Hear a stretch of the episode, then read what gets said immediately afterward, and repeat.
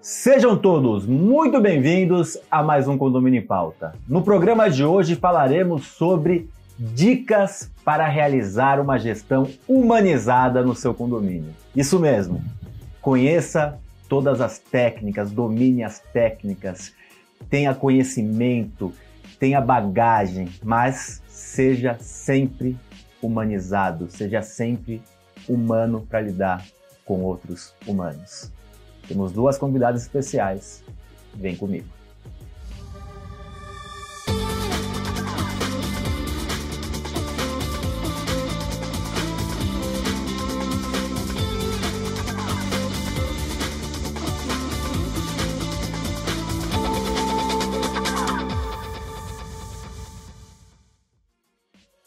As nossas convidadas de hoje são duas síndicas profissionais, duas síndicas aqui da cidade de São Paulo, duas síndicas certificadas cinco estrelas, são amigas.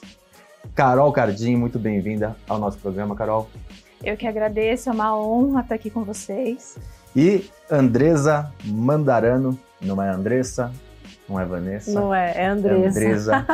Andresa, é um prazer ter você aqui É uma gente. honra estar aqui, agradeço imensamente estar aqui, é um prazer. Já agradecendo aos nossos patrocinadores, Repinte, especialista em restauração predial, Síndico 5 Estrelas, certificado que muda a vida do síndico. Teremos uma próxima prova agora no começo do ano. Não se inscreveu, vai lá para o site. Síndico Legal, portal de leis e gestão condominial. E Gabor, a melhor formação, o melhor curso de síndico profissional do Brasil. Começar com você, Carol. Vamos lá. Primeiro, vamos definir o que que é uma gestão humanizada.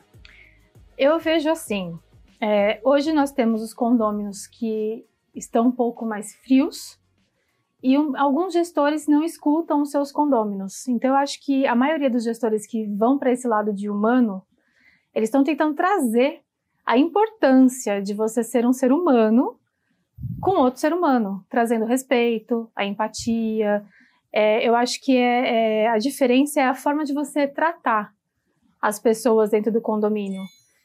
É, sempre pensando, se colocando no lugar do outro, trazendo eles para a união, pra, pro, em prol do condomínio. Eu sou a favor e sempre defendi, a gente foi a primeira empresa, a Gabro, levantar essa bandeira do síndico profissional. Mas vou fazer uma pergunta que vai. Queria ouvir sua opinião. Talvez essa valorização do síndico profissional, essa busca por conhecimento, cursos, técnicas, pode estar fazendo o síndico fugir um pouco daquele lado mais humano, próximo, focar mais no que tem que ser feito, da técnica e esquecer um pouco esse lado de, de humanização? Não sei, é uma pergunta, não tenho opinião formada, é uma pergunta para você mesmo.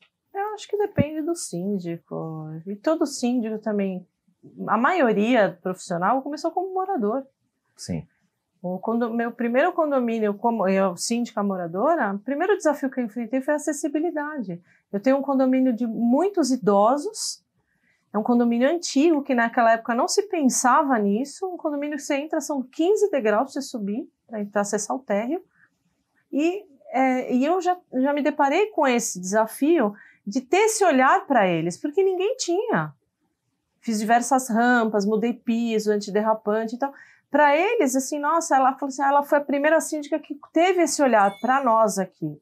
Então você tem que ter um lado humano, seja síndico profissional ou morador. E eu acho que a maioria começou como morador.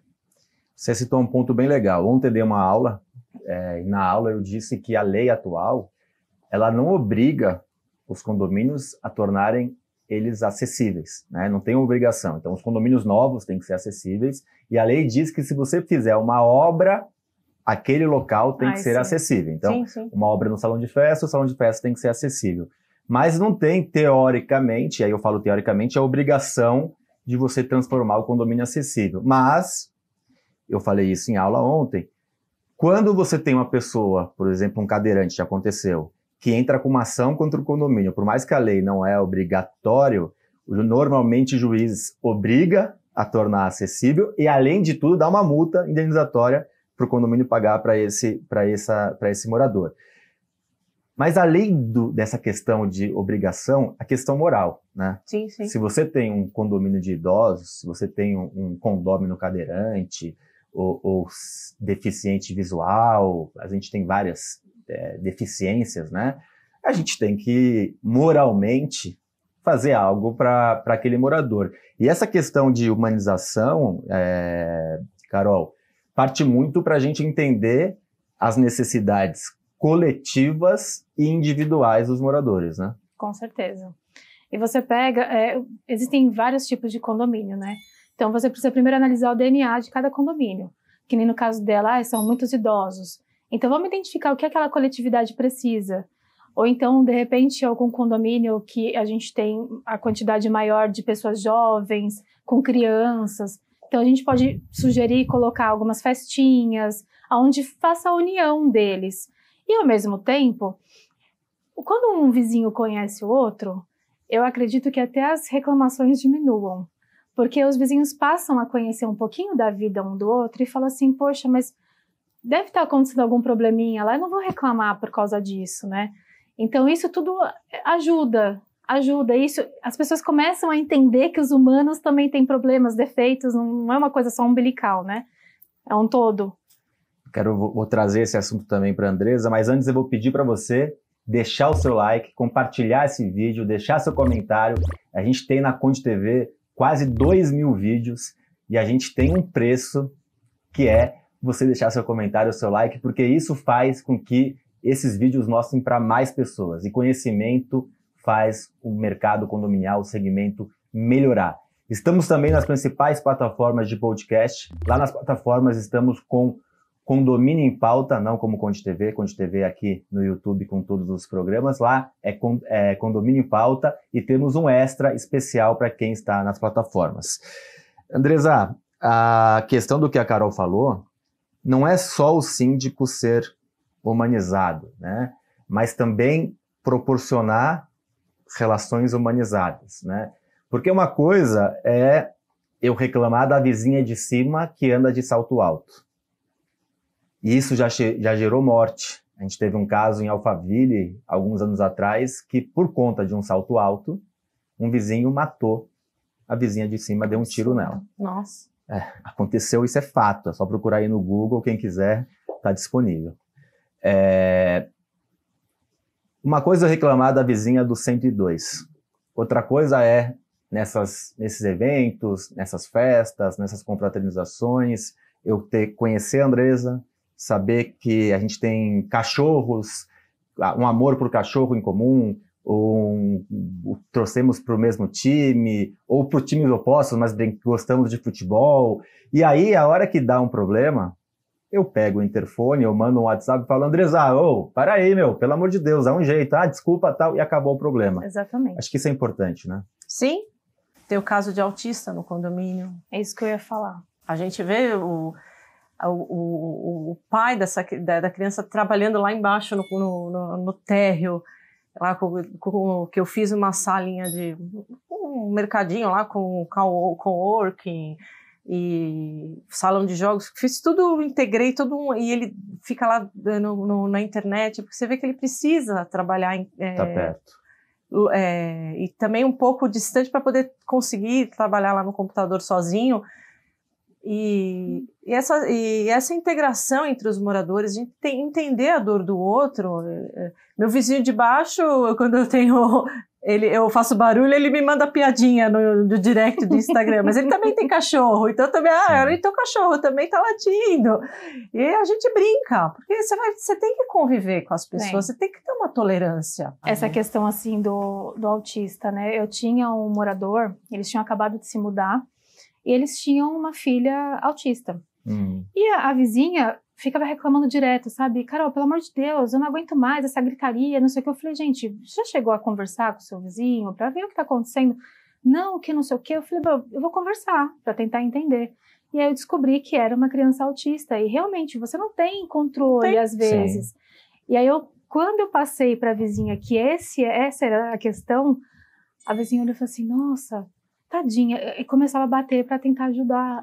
Mudou a coisa, sabe? Vira a chave, Humanizou. né? Vira Mudou. Tem um caso bem interessante que um, um- numa palestra que eu fui, um juiz eh, de direito, ele falou que num condomínio o vizinho de baixo reclamava muito com o síndico que o vizinho de cima fazia muitos barulhos de madrugada, arrastava móveis, que era um maluco e, e enchia a paciência do síndico. O síndico, em vez de mandar uma multa, uma advertência, foi lá e pediu para conversar com o vizinho de cima. E o vizinho de cima explicou que o filho dele tinha crises de. Quando a pessoa se debate, me fugiu o nome agora. Epilepsia. Epilepsia de madrugada, que Ou tem uma doença que é.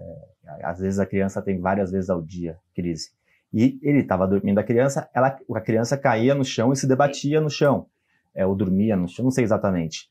E aí, é, lógico, conversou com o vizinho de baixo, o vizinho de baixo se sensibilizou, porque era um caso de uma doença bem agressiva. É, e aí eles chegaram num acordo que trocaram o quarto da criança para não ficar em cima do quarto do casal, pra, porque não tinha como Uhum. evitar. Então acho que essa questão, né? E, e aí vai, vale uma lição para o síndico, né? Que não adianta às vezes você aplicar a multa, Ah, é, conheça o que está acontecendo, né? Por que está sendo feito um barulho? É, pergunte, Sim. dê, dê a- a- o benefício da dúvida, né? Não é que a gente não vai aplicar as regras. Elas existem, elas vão ser seguidas. Só que eu acho que antes de você aplicar, autuar, eh, você precisa primeiro entender o que está acontecendo naquela, naquela unidade, né? E aí você explicando para o vizinho que está reclamando, muitas vezes isso acaba. E, os dois mesmo se ajudam, Sim. e isso que é o mais legal. É claro, existem pessoas que realmente não, não, não entendem, enfim, mas que é raro, graças a Deus, mas normalmente eles se ajudam. E você- o condomínio não tem mais problema, o vizinho não tem mais problema, e nem a pessoa que estava preocupada não precisa mais ter aquela preocupação. E tem outro ponto, né, que a gente, não sei como vocês lidam isso no condomínio, que é a questão de a gente fazer campanhas, né? A gente Ah, acabou é. de passar pelo Setembro Amarelo, né? Que é a questão do suicídio. Uhum. E, e cada vez mais, infelizmente, a gente ouve casos, ah, inclusive de adolescentes, de jovens, até de crianças. E essas campanhas que a gente pode fazer no condomínio, ela pode ligar o sinal de alerta para muita gente, para os funcionários, para os moradores e pode acabar salvando vidas, né? Queria saber Com como vocês certeza. lidam nesse aspecto, Andresa. É, o setembro amarelo, teve o outubro rosa, o novembro azul, né? Teve, fiz campanha do agasalho, também fim de ano a gente também faz a é, caixinha para os funcionários, porque também os funcionários têm que fazer parte dessa gestão humanizada, tem que também partir dos funcionários, né? Não é verdade? A gente tem que ter um olhar para eles. Chega fim do ano, eles se tentam, ficam esperando a caixinha e a cesta de Natal. Então a gente tem que sempre inte- integrar o morador e os funcionários e fazer com que haja uma convivência harmônica entre todos eles, né? Os funcionários, eu tenho sempre uma história, né, gente? Mas aconteceu. Lógico. o condomínio que eu peguei, ele estava assim bem detonado. E aí quando eu comecei, eu fui a primeira coisa que eu fui olhar foi o banheiro e a cozinha É, eu deles. preciso reformar o banheiro dos funcionários. Não, mas eles não tinham. O, ba- o banheiro, a, a cuba do, do banheiro era onde eles lavavam o prato, onde eles lavavam copos, É, talheres. Lá é um tanque, eu preciso reformar. Não tinha pia, não tinha bebedouro, não tinha caixa d'água, então acabava a água da rua, eles ficavam sem poder dar descarga. Então imagina Nossa, é. o absurdo que era. Vocês imaginam a cabeça de um funcionário que trabalha num condomínio de alto padrão, que para ele é altíssimo padrão por conta da diferença Uhum. que existe econômica, que as pessoas reclamam por um papel que está no chão, que o síndico, a síndica, os conselheiros têm um, um zelo absurdo e ele não tem um banheiro mínimo para as Mínimo. condições para fazer suas necessidades, ele não tem um mínimo de higiene ou espaço ou conforto mínimo para poder se alimentar. E aí a primeira coisa que eu fiz foi tirei foto de tudo, da cadeira quebrada, do banheiro, do, do- da cozinha. O banheiro também, o vaso estava rachado. Eu falei, gente, além de estar perigoso, tá insalubre, e, e é absurdo eles trabalharem num lugar desse. Micro-ondas quebrado, geladeira quebrada. Eu falei, eles não têm nada. Aí eu falei, vamos fazer o seguinte, o condomínio tinha vindo de uma gestão ruim, então ele estava falido. Aí eu falei, quem tem coisas para doar, já junta aí, já traz.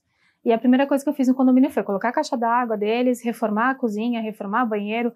E hoje, nossa, eles são assim, tem que ver, eles são super gratos, é. são uns amorzinhos. E são, são orgânicos do condomínio. Sim. Pior ainda, porque são seus. Então você tem que cuidar. Responsabilidade, né? Não é?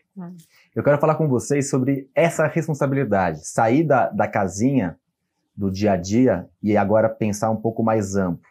Na nossa responsabilidade, talvez, de mudar a vida das pessoas, moradores, de mudar a vida dos funcionários condominiais, dando oportunidades, eu tenho alguns casos para falar, e também da coletividade que a gente está envolvido. Então, vão pensando aí, tomem uma água e vocês terão esse tema, essa amplitude da continuação da nossa conversa na sexta-feira. Até lá!